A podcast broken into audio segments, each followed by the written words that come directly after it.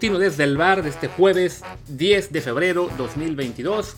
Yo soy Luis Herrera y bueno, como siempre, ya se saben ustedes la rutina, pero igual tengo que hacerlo. Antes de comenzar, les aviso o les recuerdo que estamos en Apple Podcast, Spotify y muchísimas apps de podcast más. Así que por favor, para ayudarnos a crecer más, déjenos un review de 5 estrellas, en particular en Apple Podcast, con comentario para que así se mueva el algoritmo. Quién sabe cómo funciona, pero funciona. Y así nos sigue, bueno, seguimos llegando a más gente, quiero decir. Entonces, dependemos mucho de que ustedes nos sigan enviando reviews. Ya están llegando poquito a poquito más en la cuenta de Apple Podcast. Y con eso también está llegando más y más gente. Los números dan muy bien. Así que por favor, recuerden eso, ¿no? Déjenos un review de 5 estrellas y así, pues nos ayudan y, de paso se aseguran de que estemos aquí todos los días, así estemos en países, continentes diferentes, algún día en un planeta diferente, no lo sé, pero bueno, ya me alargué mucho con la intro, vamos a hablar del tema de hoy. Y el tema de hoy no será fútbol, cosa rara, sino un poco de automovilismo porque ayer miércoles ya conocimos por fin, bueno, en teoría, el nuevo auto de Checo Pérez y Red Bull para la temporada 2022 de la Fórmula 1. Empezó ya, digamos, la la fase de presentaciones de los equipos de, la, F, de la F1, en realidad, hay que decirlo, son presentaciones un poquito de mentiras porque el primero que lo hizo fue, fue Haas, el equipo estadounidense, la semana pasada. Ayer miércoles fue Red Bull y hoy jueves acabo de ver la de Aston Martin. Y los tres aparentemente, o por lo menos sin duda, Haas y, Red Bull, lo que hicieron fue utilizar el automodelo que presentó la Fórmula 1 el año pasado y pintarlo con los colores de su, equipo, su equipo.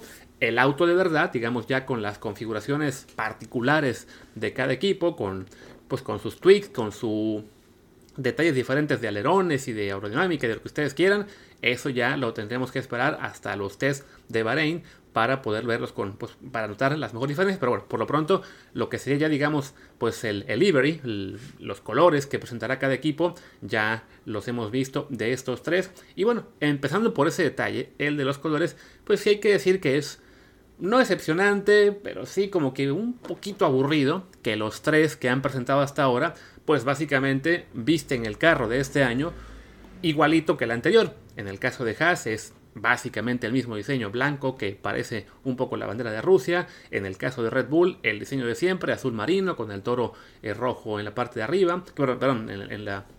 Sí, sí, en la parte de arriba y también en el frente. Eh, si acaso, bueno, hay un cambio que es, ya no aparece Red Bull eh, en grande la palabra, las palabras, en el costado, sino Oracle, que es el nuevo patrocinador principal del equipo. Pero fuera de eso, pues sí, el mismo diseño. Y pues yo pienso, bueno, pues es cierto que a los equipos de Fórmula 1 les gusta, digamos, establecer una marca, establecer unos colores. Ferrari igual me decían, no, pues siempre es rojo. Sí, pero Ferrari, pues con los años le va moviendo un poquito, le mete un detalle nuevo, algo distinto cada año, para que, pues sí, se dé cuenta uno de que es un carro nuevo en algún punto de años anteriores le pusieron un poquito de blanco, otras veces un poquito de negro. El año pasado pusieron unos patrocinadores con un color este, verde chillón medio raro. Eh, le metieron también a la parte de atrás un tono rojo más oscuro, eh, recordando eh, modelos de años anteriores. No sé, el de Red Bull me parece que sí, como que les ha faltado imaginación para, manteniendo la base quizá del tono en azul y el tono rojo, pues hacer algo que haga parecer el equipo diferente, ¿no? Su equipo B, Toro Rosso, ahora Alfa Tauri, con los años le fue moviendo un poquito, un poquito al diseño y no parecía siempre el mismo carro. Ahora que le cambiaron el nombre al, equipo, incluso pues ya le cambiaron la comisión de colores a un blanco con azul marino. Eh, supongo que también tiene que ver con la marca de ropa que, con la que ahora eh, le dan nombre al equipo. Pero bueno, con Red Bull uno pensaría, pues algo se puede hacer. A fin de cuentas, el año pasado presentaron un, equipo, un, auto blanco eh, que iba a ser para la carrera de Japón, que como no hubo, lo acabaron ocupando, si no me equivoco, en Turquía. Y uno dice, pues ahí está, el, carro era bonito, o sea, tienen con qué moverle a los colores. Incluso, bueno, si uno se fija en lo que es en el fútbol, sus equipos Red Bull visten de rojo y blanco, entonces uno pensaría, bueno, pues yo recuerdo un auto rojo y blanco que era el McLaren de, de Senna y Prost, pues a lo mejor por ahí imitar un poquito el diseño y probar un año diferente con, con, tonos en rojo y blanco o hacer eso, ¿no? Meter un poquito más de blanco en el equipo actual, algo que, que se vea diferente para no eh, decepcionar, digamos, un poco a la gente en el tema visual, que también es parte atractivo de la Fórmula 1, ¿no? Ver carros que van evolucionando también en cuestión de diseños. Hasta ahora, pues sí, los tres han sido lo mismo. Aston Martin, que se acaba de presentar, es el mismo igual que el año pasado.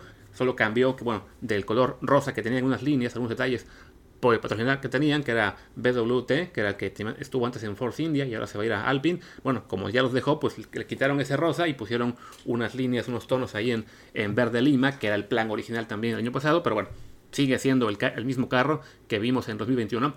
En teoría, ya para 2022, para lo, que falta conocer, Williams sí, va, sí confirmó ya que va a cambiar de colores y habrá que ver también si por ahí McLaren nos sorprende con algo distinto, ¿no? Eh, pero bueno, esa es la parte visual con la que creo que ya le dediqué demasiado tiempo.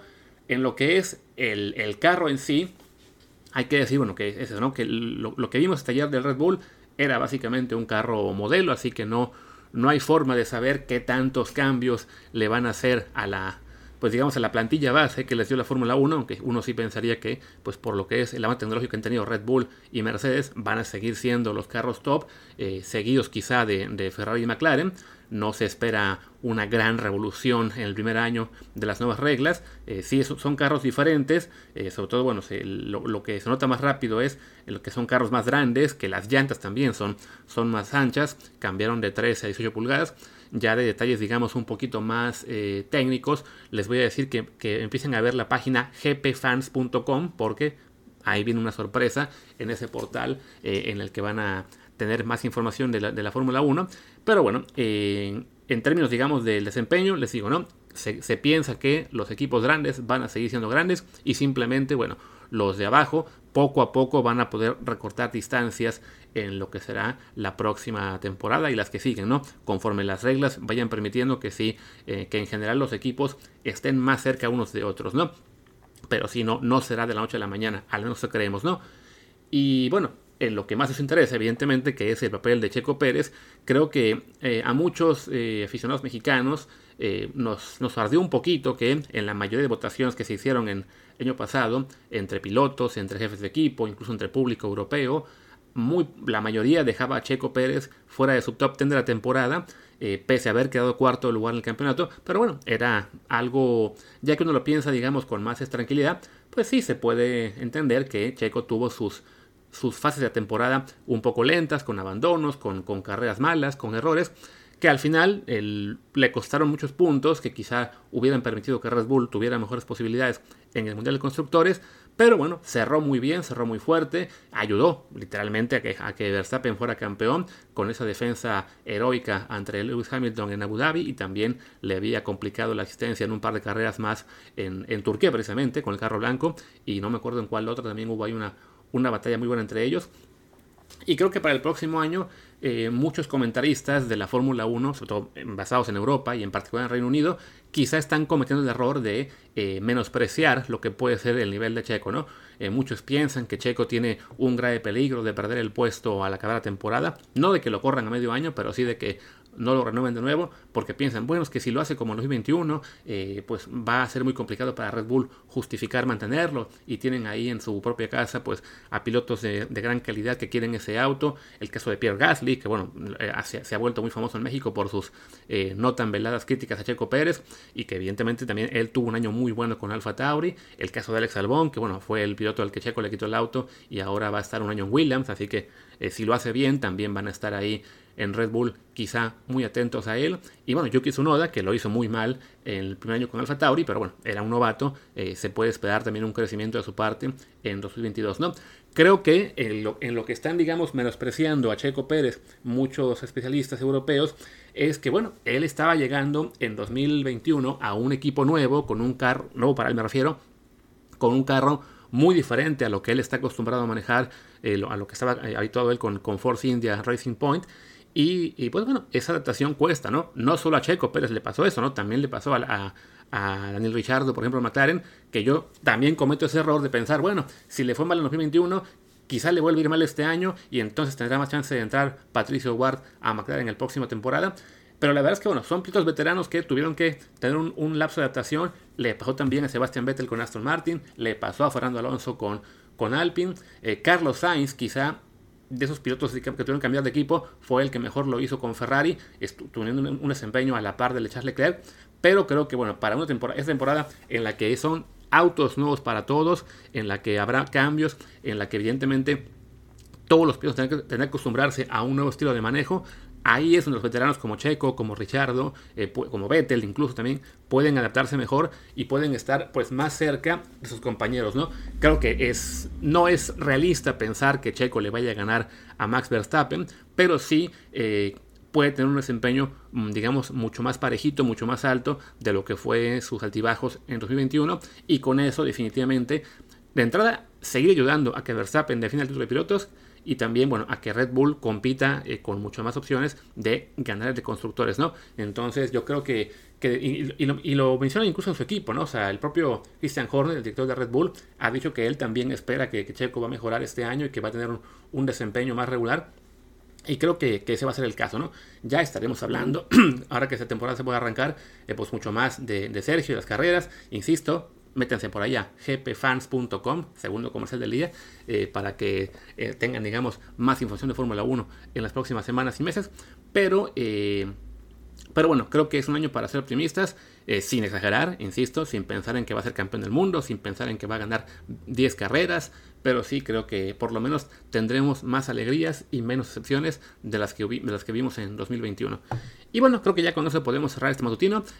ya Martín ayer habló de de Vasco Aguirre y de lo que fue el fracaso del Monterrey. Mañana a ver de qué se nos ocurre. Eh, como él está ahora mismo en Los Ángeles por toda la cobertura del Super Bowl, evidentemente se nos complica un poco eh, coincidir en horarios. O tenemos nueve horas de diferencia ahora mismo entre en lo, donde está él y donde estoy yo aquí en Barcelona. Pero bueno, intentaremos ahí eh, juntarnos un ratito para grabar un episodio completo probablemente una previa al Super Bowl y también, bueno, algo de fútbol que sabemos es lo que, pues lo que más gente jala eh, aquí en el público, ¿no? Así que trataremos de darle gusto a toda la gente eh, aquí en Desde el Bar, ¿no? Como mínimo, una previa al Super Bowl si vamos a hacer. Esperemos que sea los dos juntos. Y bueno, hablaremos también un poquito según la jornada y demás cosas de, fútbol en estos días.